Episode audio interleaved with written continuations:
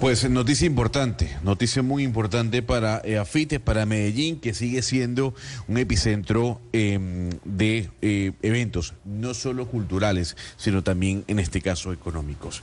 Sebastián, el tema del ICETEX, oiga, desde, desde Panamá le informo que hay gente que le ha seguido el rastro de su investigación, ¿no? Y que a través de su cuenta de Twitter, de las redes de Blue Radio, eh, se han ido anotando y le han dado seguimiento a lo que usted ha venido publicando eh, hasta esta semana. Hoy es la cuarta entrega, ¿no? De esta denuncia sobre contrataciones en el ICETEX. Sí, la cuarta entrega, eh, haciendo un poco seguimiento a las listas que se publicaron, pero antes de eso me parecía importante, Gonzalo, yo me quería referir a un comunicado que sacó ayer Licetex respondiendo pues a, la denuncia que emitimos acá eh, la tenemos ahí en pantalla, pero para la gente que no está conectada, que los invito nuevamente a que se conecten para que así puedan vernos, ver los papeles y todo. Quiero leer la parte del comunicado que nos interesa. Esto, por supuesto, no lo firma Mauricio Toro, pero pues yo entenderé que él lo autoriza porque él es el presidente y ya no está la secretaria general, que ayer fue su último día laboral. Dice primero, Gonzalo, en el ICETEX no existen cargos corbata ni se han entregado cuotas políticas. Absolutamente todos nuestros contratistas y asesores han sido seleccionados según su experiencia y formación y los salarios son los dispuestos en las tablas salariales de la entidad. Tercer punto, todos los contratistas y asesores prestan sus servicios permanentemente, cumpliendo con sus labores y realizando sus entregables e informes que son de público acceso mediante SECOP. Cuarto, desconocemos el origen del listado presentado por el periodista. No es un documento oficial del ICETEX ni de ninguna de sus dependencias. En eh, bueno, eso es lo importante. Pues yo me quería, respecto a ese comunicado del ICETEX, decir dos cosas. Primero, pues eh, nunca se dijo acá que fuera un papel oficial. Eh, y ellos, eh, es un papel de María Carolina Carrillo, entonces pues eh, ellos no nos negaron la existencia de esas listas y tampoco pues han dicho, me han pedido a mí rectificar la información, entonces pues yo entiendo que la lista existe y, así, es así como lo confirmé. Y dos, Gonzalo, cuando dicen en el ICETEX no existen carros corbata, pues acá comprobamos de manera clara y precisa que se utilizó el ICETEX para meter a muchos familiares y amigos de la señora María Carolina Carrillo y también eh, pues eh, personas cercanas a varios políticos que como vamos a mostrar en esta cuarta entrega son personas Gonzalo pues que tenían relación con el político que sale en la lista antes de que Mauricio Toro y María Carolina eh, Carrillo llegara al ICETEX. Es decir, pues sí había una cercanía antes de eso y no se los metió porque tuvieran pues una hoja de vida eh, eh, pensada para el cargo. Entonces, si quiere, le parece, arrancamos con eso. Adelante, por favor, Sebastián. Bueno, eh, las listas que, publicamos hace dos días hablaban pues eh, que eran cuotas de varios políticos. Eh, mostramos las listas de los políticos y qué fue lo que hicimos a continuación fue, bueno, verificar si según esas listas la cuota que correspondía al congresista, congresista en cuestión, pues esas personas tenían un vínculo entre ellos. En varios casos logramos demostrar que sí, pues así lo encontré. Vamos a arrancar, Gonzalo, con Jaime Raúl Salamanca, que es representante de la Alianza Verde. Ahí está el contrato. Eh, la cuota que le corresponde en la lista, Gonzalo, es Juan Carlos Salamanca Torres. Tiene dos contratos por 70 millones y fue contratado como asesor contable. Y acá, ¿cuál es la conexión, eh, Gonzalo, entre Juan Carlos Salamanca Torres y Jaime Raúl Salamanca, que también es Torres? Pues muy fácil, son hermanos. Eh, los, dos son de, los dos son de Duitama, los dos tienen los mismos apellidos y supongo que los mismos papás. Entonces, pues queda clarísimo que la cuota, además, a ver, más allá del vínculo quiero dejar muy claro que es que en la lista sale Jaime Raúl Salamanca, que es el congresista, y a mano derecha la solicitud que él tiene, según la lista, no según Sebastián Nora, pues este señor es ese señor, señor Juan Carlos Salamanca Torres, que es su hermano. Entonces el pedido expreso de este congresista era su hermano y se lo contrató. Vamos con, el, con la siguiente cuota. Vamos con el señor Raúl Fernando Rodríguez Rincón Gonzalo, que este es el secretario de la Comisión Sexta de la Cámara de Representantes. A él le correspondían dos cuotas. Una de ellas es la señora Julieta Andrea Ruge Espinosa. Eh, que se la contrató para ser asesora de la oficina jurídica desde marzo de este año. Ahí podemos ver, eh, pues el contrato está muy claro, eh, se le contrata para eso y por qué, pues sabemos que tienen una conexión grande.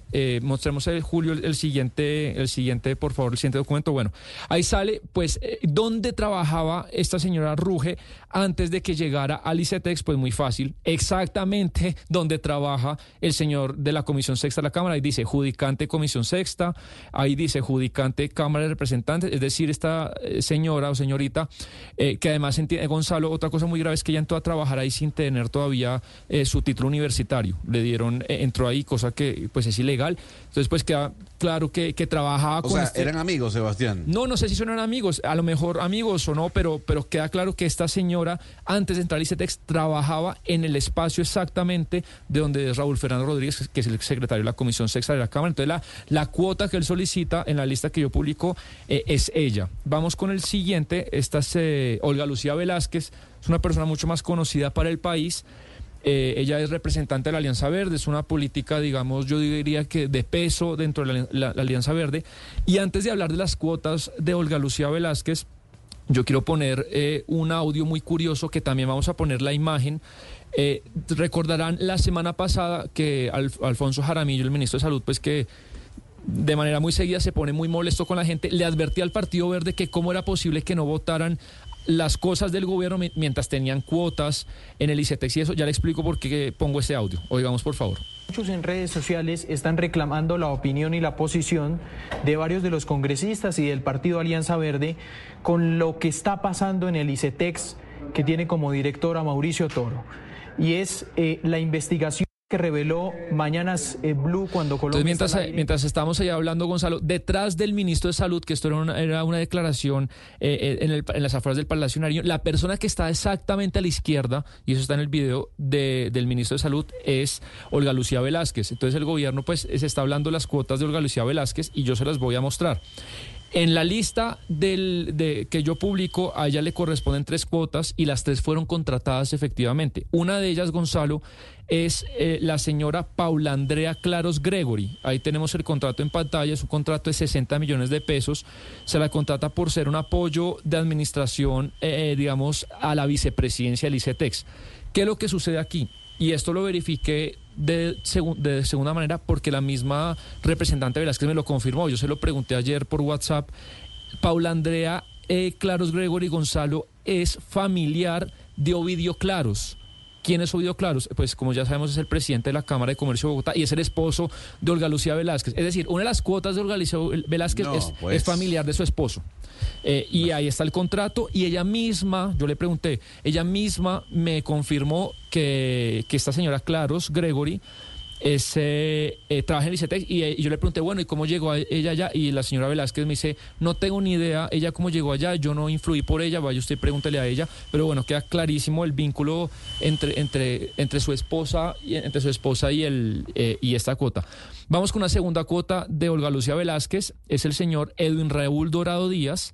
Este señor, ahí tenemos el contrato en pantalla, tiene dos contratos, se lo contrató para prestar servicios de asesoría a la Secretaría General. Recordemos que la Secretaría General pues era María Carolina Carrillo, que dejó sus funciones ayer. ayer ahí en pantalla tenemos, Gonzalo, los dos contratos. ¿Y por qué sabemos eh, pues del vínculo de, de, de, este Edwin con Olga Lucía Velázquez? Bueno, muy fácil. Ahí usted puede ver en las redes sociales que Edwin la felicita por el cumpleaños, una felicitación muy calurosa, muy afectuosa. Esto es una felicitación es una felicitación de hace 200 semanas, es decir, hace cuatro años. Dice, feliz cumpleaños, doctor Olga Lucía. Hoy damos gracias a Dios por tu vida y deseo las más ricas bendiciones para ti, que los cumplas muy feliz eh, por el siguiente acróstico y bueno, muy cariñoso. Eh, tengo además también varios comentarios que eh, este señor Edwin Raúl Dorado ha hecho en redes sociales defendiendo la gestión de Olga Lucía Velázquez. le responde, por ejemplo, al concejal Juan Carlos Flores en Twitter y además verifique en sus redes sociales y, se siguen en, sus redes sociales. Entonces ahí pues este es un vínculo existente antes de la llegada de María Carolina Corrillo a, a Bueno, me faltan dos, dos, políticos, Gonzalo. Vamos ahora con el cuarto. Es Álvaro Henry Monedero Rivera, representante de la Cámara por el Partido Liberal.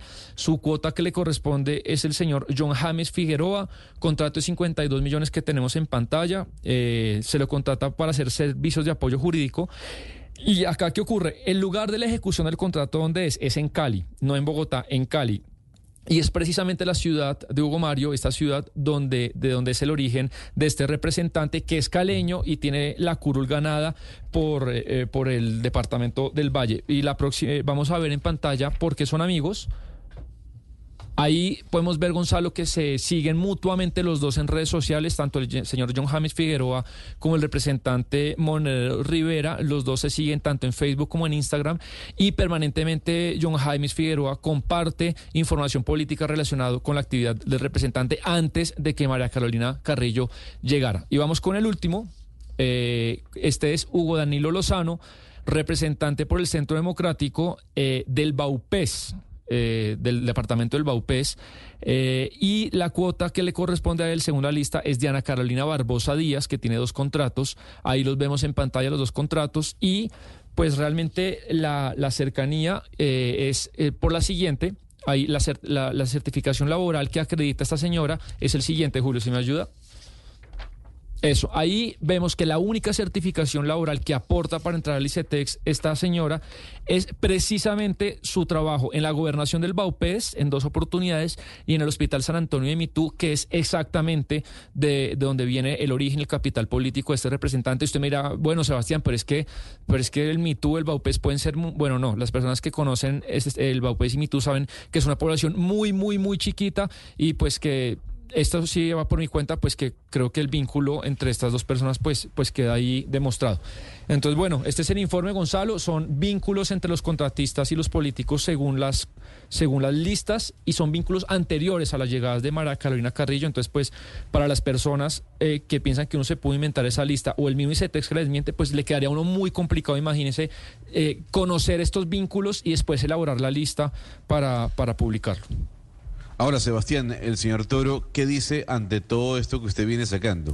En un primer momento vimos que publicó una serie de hilos a través de su cuenta de Twitter, pero usted cada vez avanza más, ¿no? Y publica más información, publica más nombres. Luego de los hilos que puso eh, el señor Toro en su cuenta de Twitter, ¿qué más ha sabido? ¿Qué ha hecho? Bueno, él, tanto en, privado, pues en las cosas que, él, que sí es verdad que él siempre responde y ha sido como muy decente para eso. Eh, es un poco lo mismo que vemos en el comunicado, él niega todo, pero yo sí le quisiera decir al presidente Toro que si es cierto que no se hizo nada mal, si es cierto que no hay corbata, si es cierto que no hay cuotas, no entiendo por qué despidió a su mano derecha. Si todo está bien, ¿por qué la despidió? Porque porque, porque pues no hubo cuotas y tal. Y por último, pues eh, yo sí me ratifico, esas listas existen y fueron pedidos de varios congresistas a María Carolina Carrillo. Sebastián. Y si sabe él o no, eso no me consulta. Pero, señor. Una consulta. Una cosa es separar y otra cosa es despedir. ¿La separó o la despidió? La despidió. Al, Sí, pues le, pidió la renuncia, pero ayer fue la última, fue el último día de María Carolina Carrillo en el ICETEX. Ella ayer se despidió de su equipo y, ya no hace parte más de la entidad. Y es, lo que yo le digo. Si, si, y termino rápido, o sea, qué pena. Si, quiero recalcar eso. Si todo está tan bien, según el comunicado y según lo que Toro me responde, si todo lo que hicieron está bien, no entiendo por qué la despidió. Entonces ahí encuentro una contradicción se pregunta uno, escuchando este informe de Sebastián, los anteriores también, por supuesto, eh, ¿Qué pasó con la meritocracia? Se dijo desde un comienzo que este iba a ser un gobierno meritocrático, que a los cargos iba a llegar por meritocracia, por méritos, porque hay unas, unas calidades profesionales, eh, de, formación académica, eh, bueno, de todo tipo, y que esa era la razón por la cual se iba a acceder a los cargos. Y estamos viendo ahora, por ejemplo, cinco congresistas recomendando eh, personas para que accedan a los cargos en el ICETEX. Y entonces, ¿qué pasó con la meritocracia? ¿Qué pasó con ese compromiso del gobierno de Gustavo Petro cuando fue candidato presidencial que iba a haber gobierno meritocrático? Igual pasa con la Cancillería los cargos que dijo el doctor Leiva cuando era cuando iba, cuando fue canciller o cuando estuvo designado canciller, que es que se iba a poner en los cargos a los mejores. ¿Qué pasó con eso? ¿Qué pasó con los doctorados o con aquellas personas con doctorados que el gobierno Petro convocó para que regresaran al país a cumplirle, a cumplir funciones oficiales, a prestar un servicio a la patria desde sus cargos ya como doctores? ¿Qué pasó con eso? Aquí estamos viendo exactamente lo mismo que tanto se criticó en los gobiernos anteriores y que todos hemos criticado en los gobiernos anteriores. Es decir, corbatas, personas que llegan recomendados por el político de turno para que le pague el, respaldo político en el Congreso al gobierno que está en, el poder en el momento. Entonces, de verdad que eh, cero compromiso con la meritocracia, cero compromiso con la transparencia en los cargos públicos y esta denuncia de Sebastián Nora, que está con la cuarta entrega de hoy, demuestra exactamente eso, que deje el doctor Toro de decir tantas cosas que no se están viendo porque la realidad está indicando que aquí lo que hay son padrinos políticos y ahijados políticos.